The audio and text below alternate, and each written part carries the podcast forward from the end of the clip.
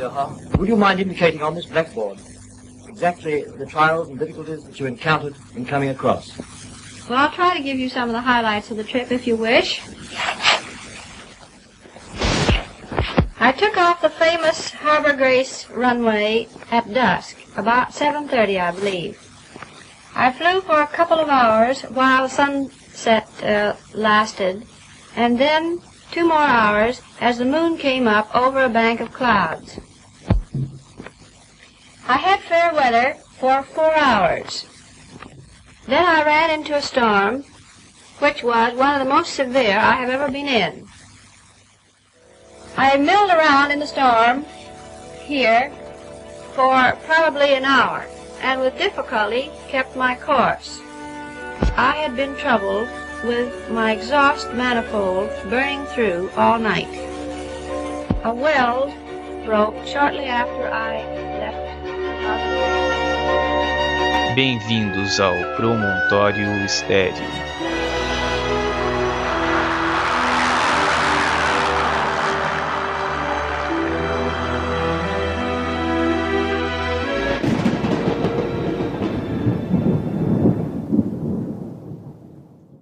Vinte e quatro de julho de mil oitocentos e noventa e sete, Edson, Kansas nasce Amelia Earhart, filha de Samuel Edwin Earhart e Amelia Otis Earhart, na casa de seu avô, Alfred Otis. Amélia era chamada de Millie por seus amigos e familiares e tinha muito boa relação com sua irmã, Tracy Earhart, a Pidgin, que compartilhava com ela o espírito aventureiro que fazia com que ambas passassem seus dias em busca de coisas interessantes e excitantes. Amélia e sua irmã gostavam de colecionar minhocas, borboletas, gafanhotos e outros bichos que encontravam em suas aventuras. E isso mais tarde faria com que alguns historiadores afirmassem que Amélia tinha tendências masculinas.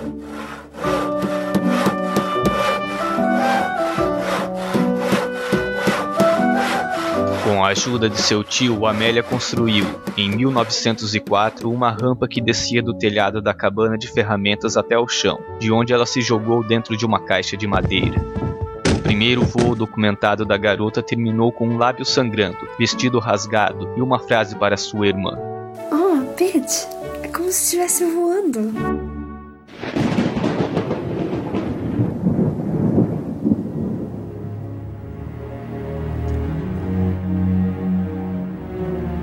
1907, o pai de Amélia fora transferido de seu trabalho para Des Moines, onde no ano seguinte, agora com 11 anos de idade, ela vira pela primeira vez algo parecido com um avião. Uma velha sucata que Amélia mais tarde descreveu como uma coisa de fios oxidados e madeira, sem nenhum atrativo. Com seus pais mudando-se para Des Moines, Amélia e a irmã passaram a ser educadas na casa de seus avós, onde a garota se tornara uma leitora voraz, valendo-se da grande biblioteca da família. Em 1909, Amélia finalmente ingressa em uma escola pública, diretamente na sétima série, com 12 anos de idade.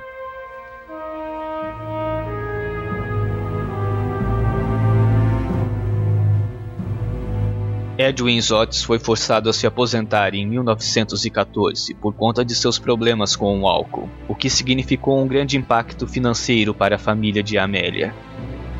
Contudo, nesta mesma época, morre a avó materna de Amélia, deixando sua fortuna para a filha, porém sob custódia, temendo que Edwin gastasse todo o dinheiro em suas bebedeiras. A casa dos Otis fora então vendida, e Amélia destacou este momento de sua vida como o final de sua infância.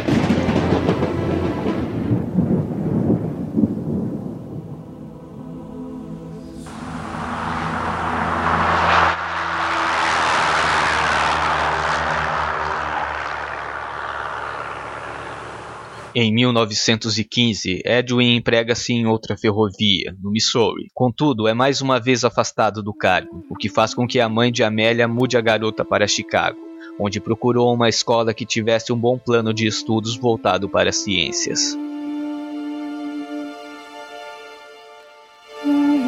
Depois de algumas rejeições, Amélia matricula-se no Hyde Park High School, Ali Amélia passara um semestre bastante sofrível, e a legenda do anuário da escola captou a essência de seu íntimo naquele tempo. A garota marrom que anda sozinha.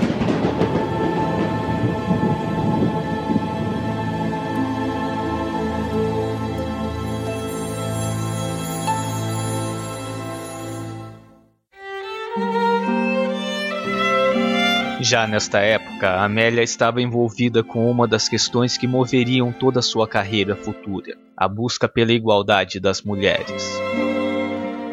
Amélia mantinha um álbum com recortes de mulheres bem-sucedidas em carreiras predominantemente masculinas. A garota começara a cursar uma faculdade na Pensilvânia, porém não a concluiu. Viajou então em 1917 durante as férias de Natal para visitar a irmã em Toronto, onde vira revoltada a volta dos soldados que prestaram serviço durante a Primeira Guerra Mundial.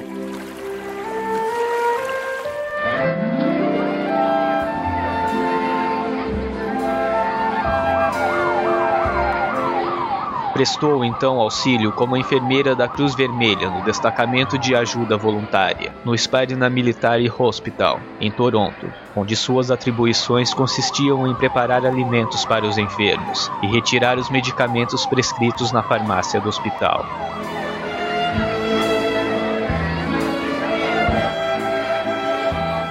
Em 1918, uma terrível pandemia de gripe espanhola chegou a Toronto e Amélia via-se muito atarefada com os enfermos no hospital, fazendo vários turnos, e isso a debilitou também.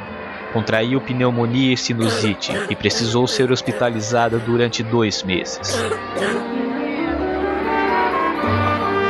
Com a medicina limitada da época, Amélia tivera de passar por uma grande série de pequenas e dolorosas cirurgias, que não surtiram muito efeito no combate à sua doença e ainda aumentaram suas dores de cabeça.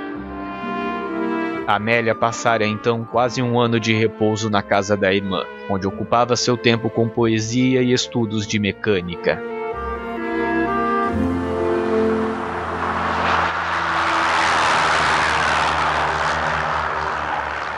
Aproximadamente por esta época, Amélia visitou uma feira aérea na Exposição do Canadá, onde um dos destaques fora a apresentação de um as da Primeira Guerra Mundial.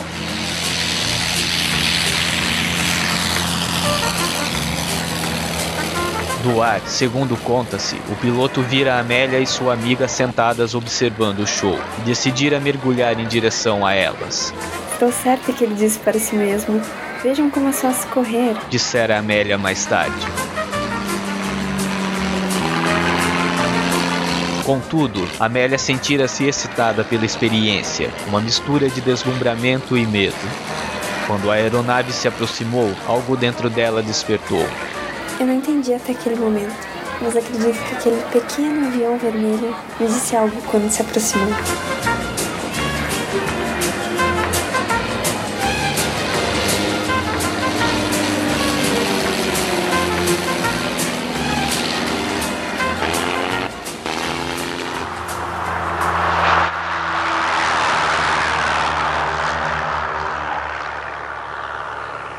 Em 28 de dezembro de 1920, Amélia e seu pai visitam um campo de pouso, onde Frank Hawks proporcionou-lhes uma viagem que mudaria a vida da mulher.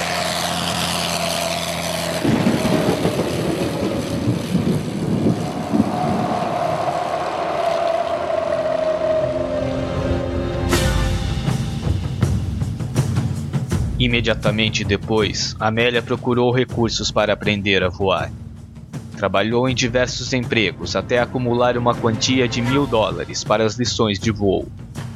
Seu curso começou em 3 de janeiro de 1921. Sua professora fora Anita Snook, uma das mulheres pioneiras da aviação, e a abordagem de Amélia fora simples e objetiva. Chegou acompanhada do pai e lhe disse: Quero voar. Você me ensina?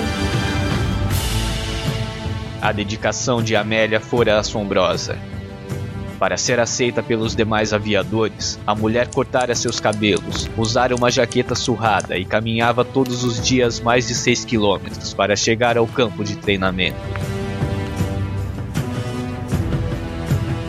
Seis meses após o início dos treinos, Amélia já comprara um biplano chamado O Canário, e já em 1922 voou a uma altura de 14 mil pés, batendo o recorde mundial para aviadoras.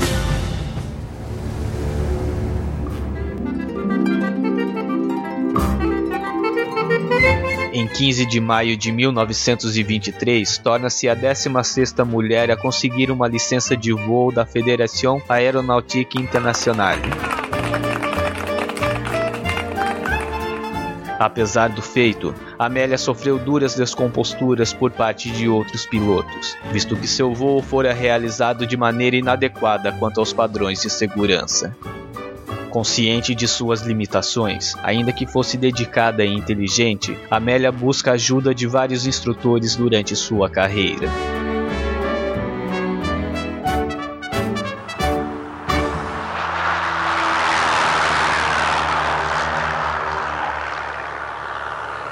Devido ao investimento desastroso por parte de sua mãe, o dinheiro da família esvaía-se rapidamente, impossibilitando que Amélia continuasse com os voos.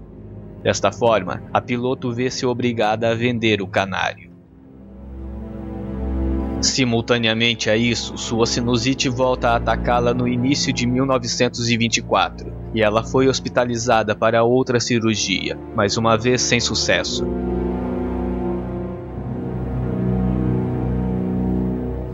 Com a separação dos pais, Amélia muda-se para Calgary e submete-se mais uma vez a uma cirurgia, desta vez em Boston, esta foi mais bem sucedida. Tentou ingressar em algumas faculdades, mas sua condição financeira não permitia. Portanto, procurou um emprego como professora e depois como assistente social, agora em Medford.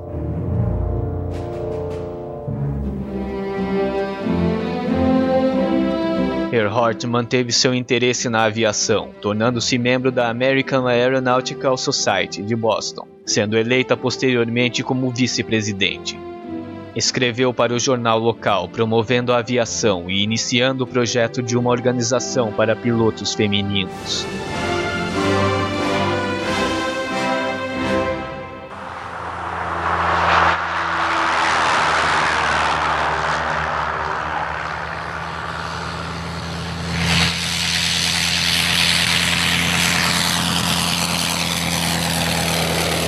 Em 1927, Charles Lindbergh cruzou o Atlântico em voo solo, e isso despertou o interesse de uma mulher chamada Amy West, em se tornar a primeira mulher a também realizar o feito. Porém, tomando ciência dos perigos da empreitada, a rica senhora decide patrocinar o voo de outra mulher.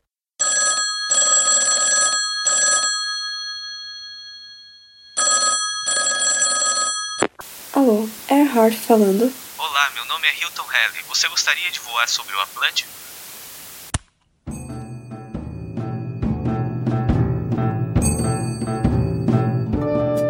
Amélia fora informada de que voaria como uma mera passageira, pois o piloto de fato seria Wilmer Stultz, mas que ela ainda manteria o registro do voo.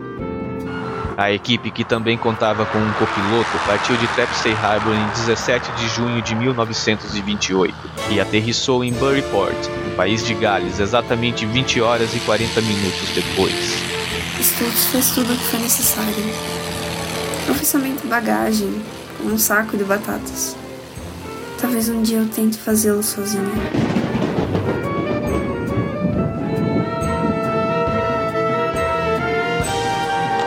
Quando a tripulação do voo chegou aos Estados Unidos, foi recebida por uma parada pública em Nova York e depois recepcionada pelo presidente Calvin Coolidge na Casa Branca.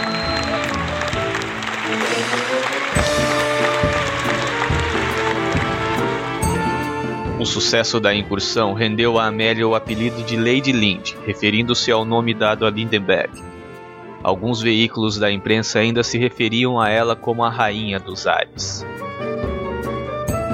Tamanho fora o sucesso da piloto que foram promovidos diversos produtos usando sua imagem, tais como livros de sua autoria, bagagens, cigarros e roupas femininas e esportivas.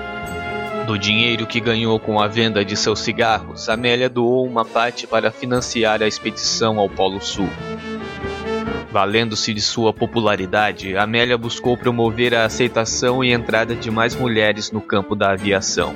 E durante este período, a piloto trabalhou em diversos projetos relacionados à aviação, como linhas aéreas comerciais e ainda presidiu companhias de voo.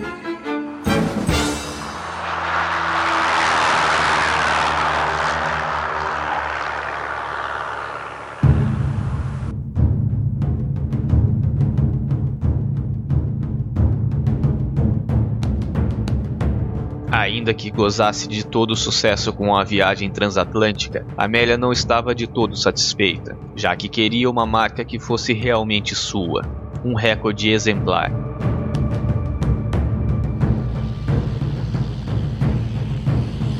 Em 1928, tornou-se a primeira mulher a realizar um voo solo através do continente norte-americano, e a experiência ajudou no amadurecimento da piloto.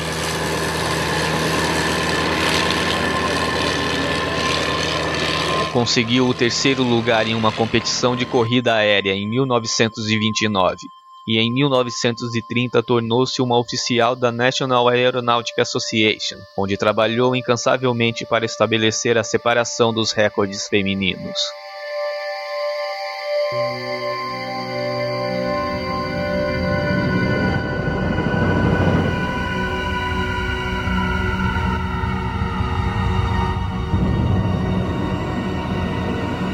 Durante este período, Earhart se envolveu com as The Night Knights, uma organização de mulheres pilotos que davam apoio moral e suportavam a causa das mulheres na aviação.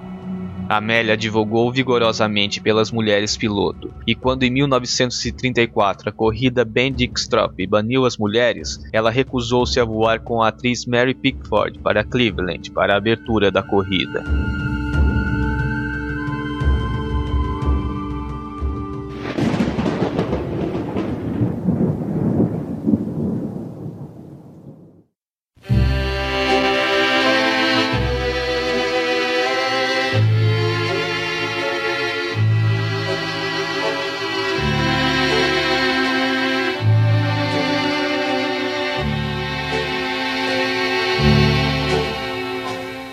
Em 7 de fevereiro de 1931, Amélia casa-se com George Putman, e a piloto mostrou também em seu casamento suas ideias liberais para a época, já que pregava igualdade de responsabilidades de ambas as partes dentro do casamento.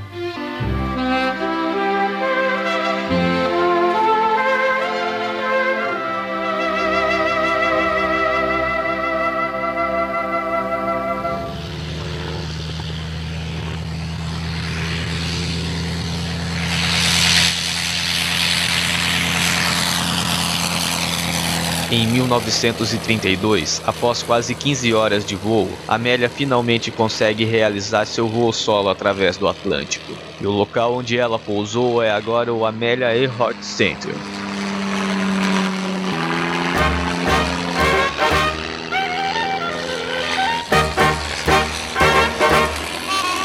Por este feito, a piloto recebeu diversos prêmios e honrarias, e sua fama só fez aumentar, rendendo-lhe contato com muitas celebridades da época.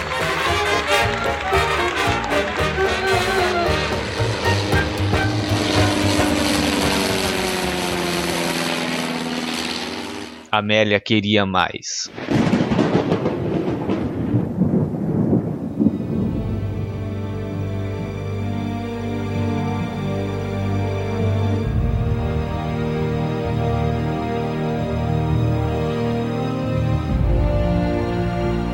Em 1936, iniciou seu projeto de voo ao redor do mundo. Depois de muito planejamento, Earhart e uma pequena tripulação parte de Auckland para Honolulu. Contudo, houve um problema durante a decolagem no Havaí, por razões ainda controversas, e a primeira tentativa de viagem fora frustrada.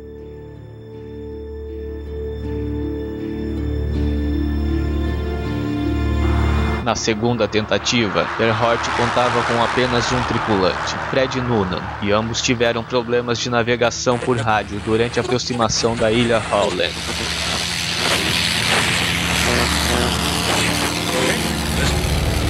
Alguns apontam a causa do problema como sendo a falta de experiência de Earhart com a nova tecnologia de rádio que usava em sua viagem. Durante a aproximação da ilha, um navio que estava por ali recebera alto e claro o sinal do avião. Contudo, parecia que os tripulantes da aeronave não conseguiam ouvir os sinais que eram enviados. Às 7h42 da manhã, ouviu-se o chamado de Earhart. Nós devemos estar sobre vocês, mas não conseguimos vê-los. O combustível está acabando. Não estamos recebendo suas transmissões por rádio. Estamos voando a mil pés. O Itasca enviou um sinal em código Morse, porém Amélia não conseguiu determinar sua posição. Às 8h43 da manhã, fora recebida a seguinte mensagem: Estamos alinhados em 157 e 337. Repetiremos essa mensagem, repetiremos essa mensagem em 6.210 quilociclos. Aguardem, estamos indo na linha norte e sul.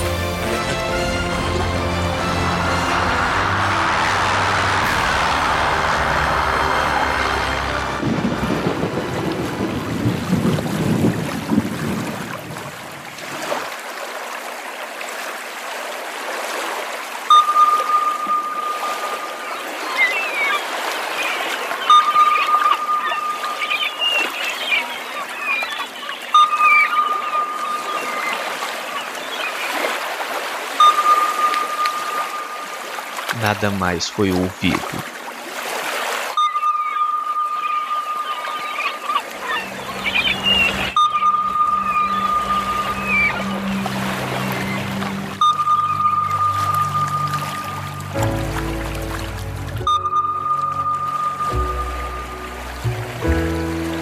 Pioneira da aviação dos Estados Unidos, defensora dos direitos das mulheres e desaparecida em 2 de julho de 1937. Esta foi Amélia Earhart, aqui no Promontório Estéreo.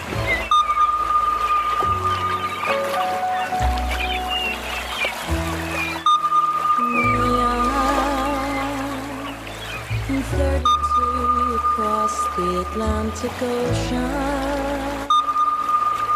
Inspired by Lindbergh's flight, you devotion to our cause, defying accepted laws, rising to the cause.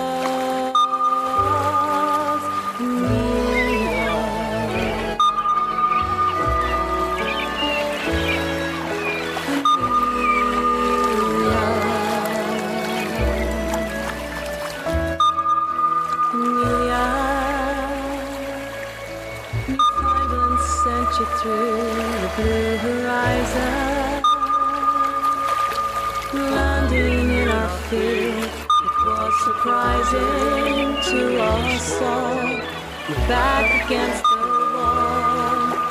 Less than when fall.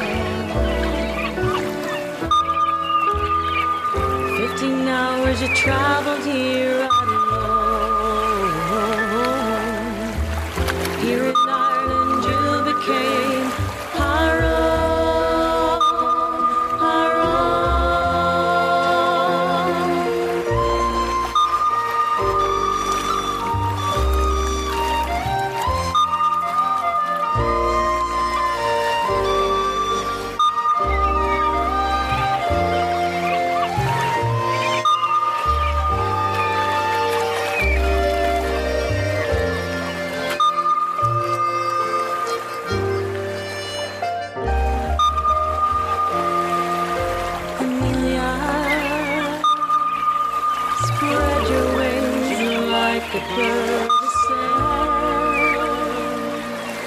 In your scarlet Lockheed Vega, you had a friend soaring high, gliding through the sky, an eagle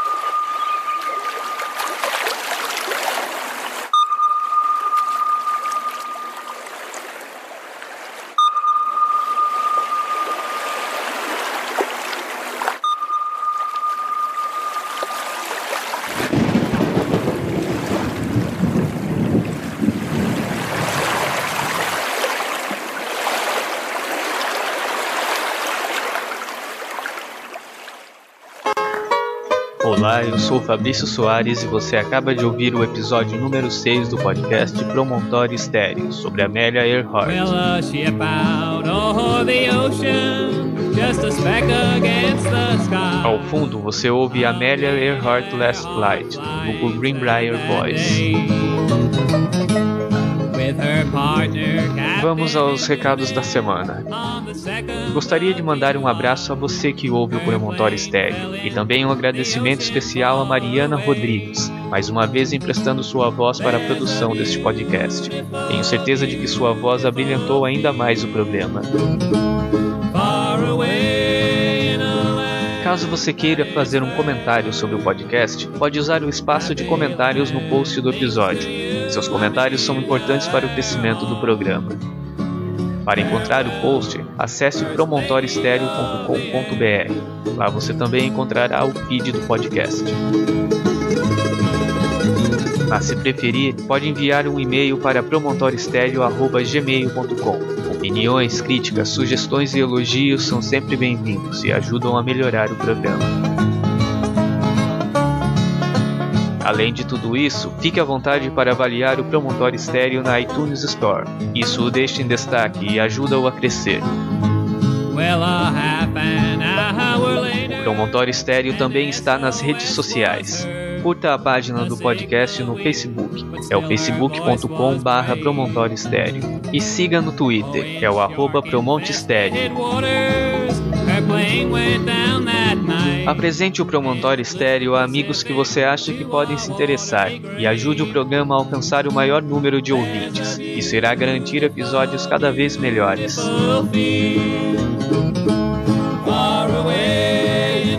Eu sou o Fabrício Soares e até semana que vem com mais um episódio do Promontório Estéreo.